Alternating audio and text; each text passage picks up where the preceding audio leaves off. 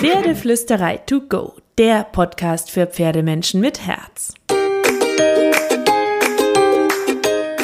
Heute mit deinem neuen Mindset. Hallo und einen wunderschönen guten Morgen. Ich hoffe, dass du auch diese Woche wieder magische Momente mit deinem Pferd hattest und eine wunderschöne Woche. Hattest du super, ich freue mich für dich. Und weißt du, was dabei so richtig schräg ist, dass man sich für den anderen freut, ist eine echt seltene Sache in der Reiterwelt. Wenn es läuft beim anderen mit dem Pferd oder wenn der andere was anderes macht, dann gibt's meistens Kritik und Bashing. Und deswegen möchte ich mich heute mal mit einem Thema beschäftigen, das vermutlich alle Pferdemenschen kennen und vor allem die, die es anders machen als die üblichen.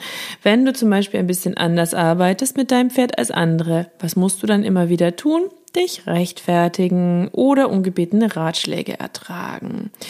Bist du auch schon mal von einem Miteinsteller ungefragt auf irgendwas hingewiesen worden, das du in den Augen des anderen kolossal falsch gemacht hast? Haben dir Mitreiter auch schon mal durch die Blume mitgeteilt, dass sie dich für inkompetent halten? Hast du auch schon ungebetene Ratschläge bekommen? Oft verbrennt mit so einer total anstrengenden von oben herab ich hab recht Attitüde. Haben dich die berühmten Lästerer an der Bande auch schon durch getuschelt Zurufe oder Blicke verunsichert in deinem Tun mit dem Pferd? So, dann hast du ähm, definitiv das erlebt, was die meisten Leser von mir auch schon erlebt haben und worüber ich mich auch mit anderen Bloggern, Trainern immer wieder unterhalten kann. Es ist unfassbar. Ähm, und ich verstehe das auch nicht wirklich, weil ich mir denke, wenn es beim anderen super läuft, juhu, dann freue ich mich mit dem. Wenn es beim anderen nicht so gut läuft und er fragt mich nicht um Rat, dann sag ich auch nichts. Und wenn der andere das anders macht als ich, aber es funktioniert für ihn und sein Pferd, dann ist es doch toll. Das heißt doch nicht, dass meins schlecht ist deswegen.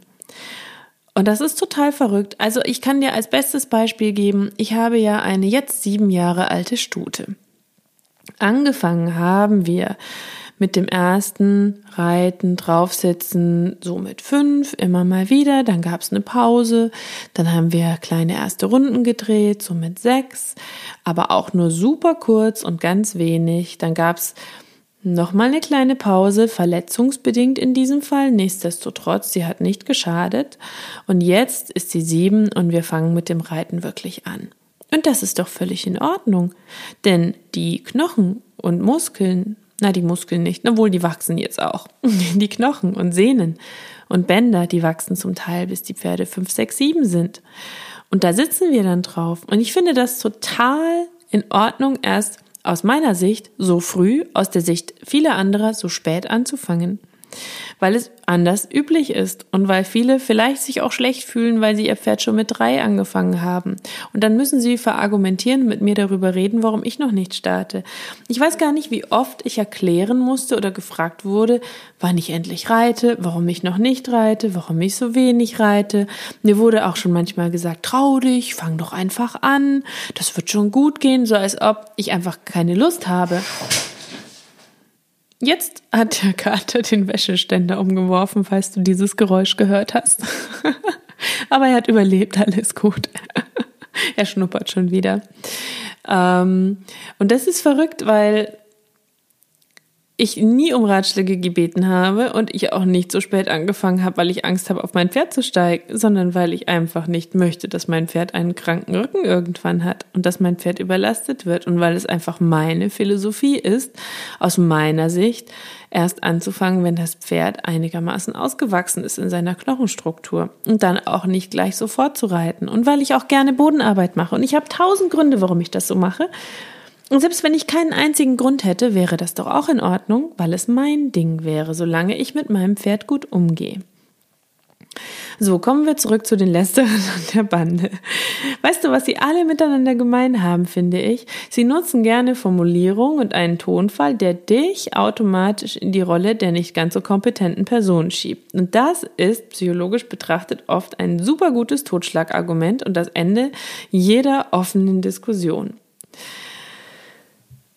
So, ich will dir zum Beispiel noch ein Beispiel nennen. Vor kurzem habe ich auf einen Instagram-Post zum Thema Bodenarbeit einen Kommentar bekommen, der mit dem Thema erstmal gar nichts zu tun hatte. Die Kommentierende störte nämlich der Sitz meines Kappzauns am Kopf meiner Stute. Der sitzt nämlich etwas tiefer, als man üblicherweise nach Lehrbuch verschnallt.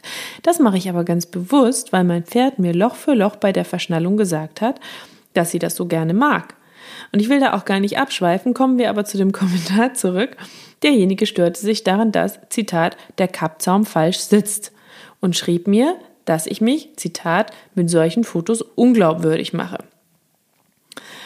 Und verstehe mich nicht falsch, es stört mich nicht da, dass mich jemand auf etwas aufmerksam macht oder nachfragt oder äh, fragt, warum ich etwas mache oder ähm, mir durch anderes Wissen neue Erkenntnisse verschafft. Ich liebe den Austausch, ich liebe es dazu zu lernen. Mir ist auch klar, dass wenn ich etwas in der Öffentlichkeit poste, dass Menschen Fragen dazu haben. Was mich gestört hat, war diese Attitüde des alleinigen Rechts durch die gewählten Formulierungen. Und das sind Formulierungen, die den anderen diskreditieren ab dem ersten Wort, ohne neugierig nachzufragen, ohne zu diskutieren, ohne ein Gespräch zu suchen oder dem anderen einen Millimeter Raum zu lassen. Der Kappzaum sitzt falsch, ich mache mich unglaubwürdig mit solchen Fotos. Und ich finde das total verrückt, weil neben der, ich sage mal, zwischenmenschlich fragwürdigen Komponente, und auch der großen Frage, was andere dazu berechtigt, im privaten Rahmen ungebetene Ratschläge zu geben, ist das ein großer Fehler. Denn der Kritiker tut so, als ob es nur einen richtigen Weg gibt, nämlich den des Kritikers. Und dass ähm, der andere vielleicht Gründe hat, dass das Absicht ist, dass man das hinterfragen kann, dass man erstmal höflich nachfragen kann, das fällt dann gerne hinten runter in der Reiterwelt. Und das bringt mich auch zu dem Thema, weshalb ich heute mit dir darüber sprechen wollte. Es gibt so viele Wege zum Pferd. Es gibt so viele Möglichkeiten, Ausrüstung zu verschnallen, zu nutzen. Und die Pferde zeigen uns doch jeden Tag, dass es viele verschiedene Wege zum Pferd gibt. Egal, ob es um die Ausrüstung, den Umgang oder das Training geht. Und ich finde, dass wir das uns von den Pferden abschauen könnten und gemeinsam die Reiterwelt ein bisschen netter machen könnten, indem wir einfach auch netter miteinander umgehen. Also ich meine, ich bin sehr dankbar. Eine unangenehme Art der Kommunikation habe ich sehr selten auf der Pferdeflüsterei. Und das finde ich ganz toll von euch allen da draußen.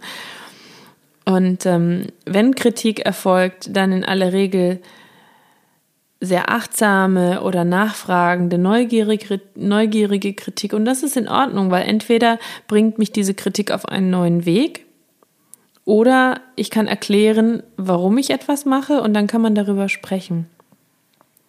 Aber was in der Reiterwelt eben sehr üblich ist, ist dieser Nimbus des absoluten Rechts, der keine andere Deutung der Dinge zulässt als die des Kritikers. Und das ist etwas, das finde ich furchtbar anstrengend. Und das finde ich auch sehr traurig. Und ich würde mir wünschen, dass wir uns alle mit derselben Toleranz und Offenheit begegnen, die wir auch von unseren Pferden haben wollen. Na, wie können wir eine pferdefreundliche Pferdewelt haben wollen, wenn die Reiter untereinander noch nicht mal menschenfreundlich sind? Sollten wir nicht lieber wertschätzen, neutral und offen miteinander umgehen, einen schöneren Geist des Miteinanders schaffen, einen offenen Austausch, wertvolle Diskussionen, einen liebevolleren Blick aufeinander. Der andere macht etwas anders. Spannend. Nicht falsch. Spannend. Das ist spannend. Warum macht er es anders? Hat er Gründe? Hat er das anders gelernt? Hat er neue Erkenntnisse? Weiß er es vielleicht nicht? Alles klar, dann kann man auch drüber sprechen. Und ich frage mich, warum gerade in der Pferdewelt so ein oft rechthaberischer, missgünstiger Ton herrscht. Ich meine, es gibt Gott sei Dank so viele andere Pferdemenschen und ich bin froh, dass ich in dem Dunstkreis, in dem ich mich bewege, ähm, selten solche Ausreißer nach unten sind und dass ich viele Trainer kenne, die sehr wertschätzend sind und Pferdeblogger-Freundinnen habe und auch, dass all die Leser und Hörer da draußen so toll sind. Ich danke euch, ich danke euch, ich danke euch. Ich weiß aber, dass es auch viele Ställe gibt, in denen es ganz anders läuft. Und ich sehe in Social Media, in Facebook-Gruppen oder auf Instagram, was da zum Teil für ein Tonfall untereinander herrscht. Und weißt du, was ich dann ganz oft denke? Wenn diese Menschen so mit ihrem Pferd umgehen, wie sie mit ihren Mitmenschen umgehen, dann möchte ich da nicht Pferd sein.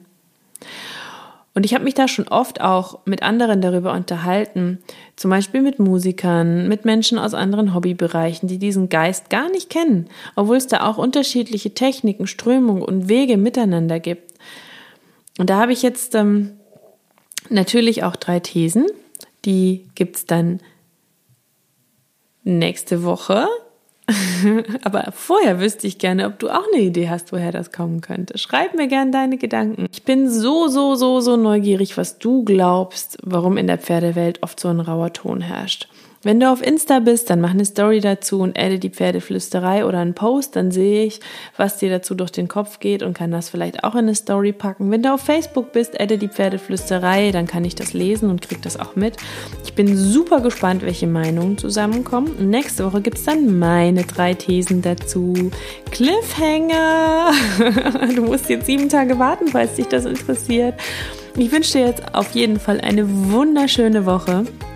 Und vor allem kraul deinem Pferd ganz fein, tolerant, offen und liebevoll einmal dick und fett das Fell von mir.